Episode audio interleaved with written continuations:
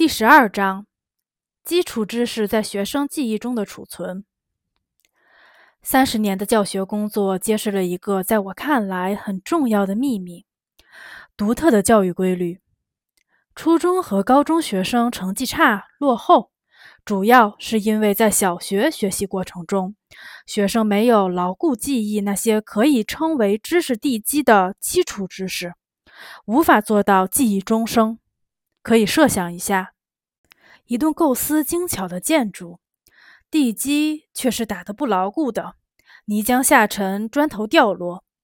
人们每天都忙于弥补这些疏漏，而且总是处于建筑倒塌的威胁之下。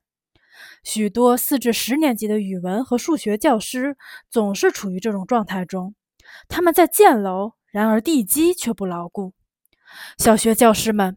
你们最重要的任务就是构建牢固的知识地基，牢固程度要达到让在你之后的教师完全不需要再考虑地基。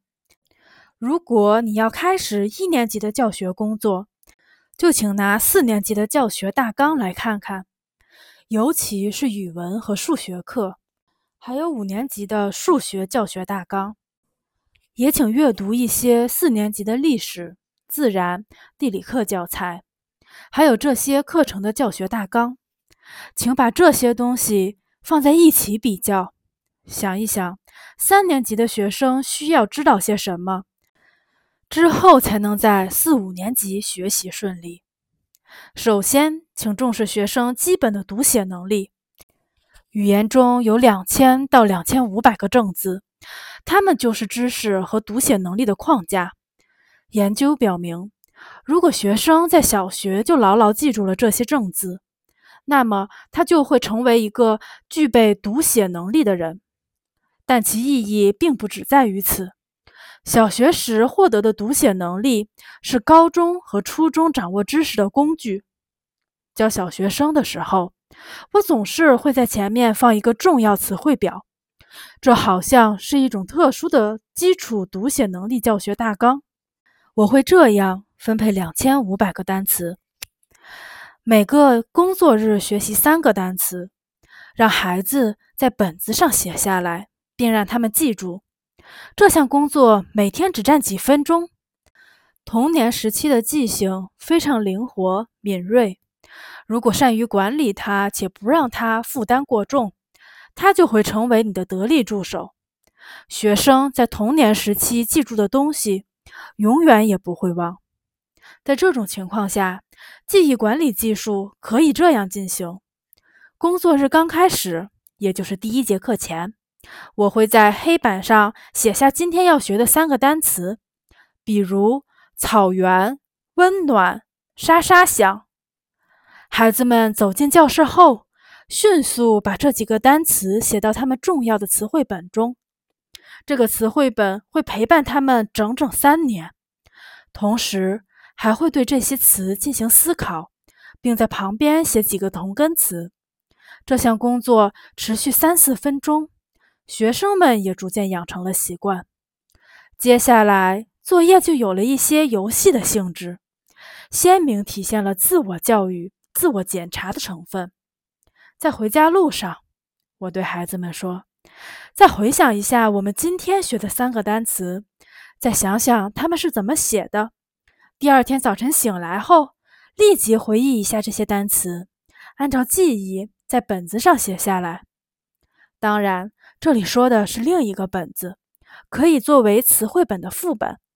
如果这个游戏从一年级时就已经开始，如果教师相信这项工作会有效果，如果他爱学生。如果他的生命中没有讨厌学生做过某件事这样的时刻，那么没有一个学生会不喜欢这个游戏。在每一节课上做一些形式完全不同的练习，并让学生系统的重复使用已经记住的词。我认为记住四百个修辞短语也是一项非常重要的练习。在我看来。它们也是一种特殊的基础语言文化的框架。孩子们在小学时要记住一些修辞短语，记住这些由于一些日常语言实践的影响使用时可能会出现一些典型错误的短语。我需要再次强调，游戏在教学过程中意义非常重大。我有六百个童话单词，也就是说，那些儿童童话中经常会反复出现的单词。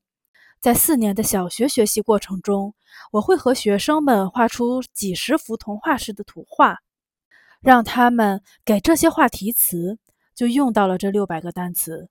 这是巩固最低限度词汇的很成功的一种形式。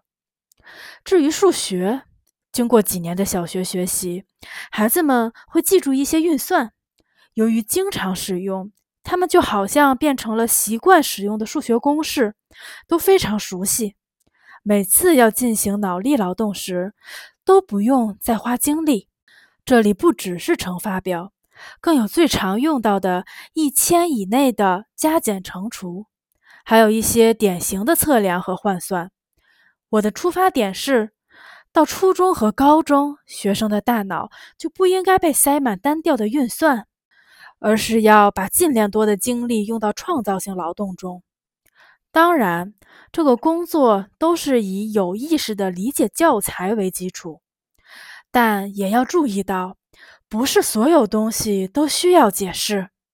我所追求的是要把随意注意、随意记忆和不随意注意、不随意记忆结合起来。